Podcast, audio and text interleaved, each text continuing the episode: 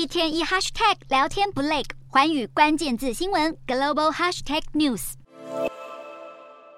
对亚洲甚至是全球至关重要的国际组织——东南亚国协十国的财政部长和央行总裁，二十九日在印尼召开会议，首要议程则是讨论该如何减少对美元、欧元、日元和英镑等主要货币的依赖，并转而使用各国本地货币进行贸易结算。就在东协十国开展这场会议的不久前，中国石油集团与法国的道达尔能源公司也完成了首笔以人民币结算的液化天然气贸易。此外，巴西与中国也敲定了以两国货币进行贸易结算的协议。巴西政府二十九日对外宣布，当局已与中国达成一项协议，双方将不再使用美元作为中间货币，而是改用双方本币进行贸易活动。外界普遍认为，这项协议将使中国与拉丁美洲最大经济体巴西能够畅通无阻地进行大规模的贸易以及金融交易，并降低成本，促进双边贸易和投资便利化。世界各国的重大货币与贸易政策转变，意味着以美元为基础的全球货币秩序正遭受各方挑战。而与美方正开展多领域竞争的中国，对去美元化的策略尤其积极。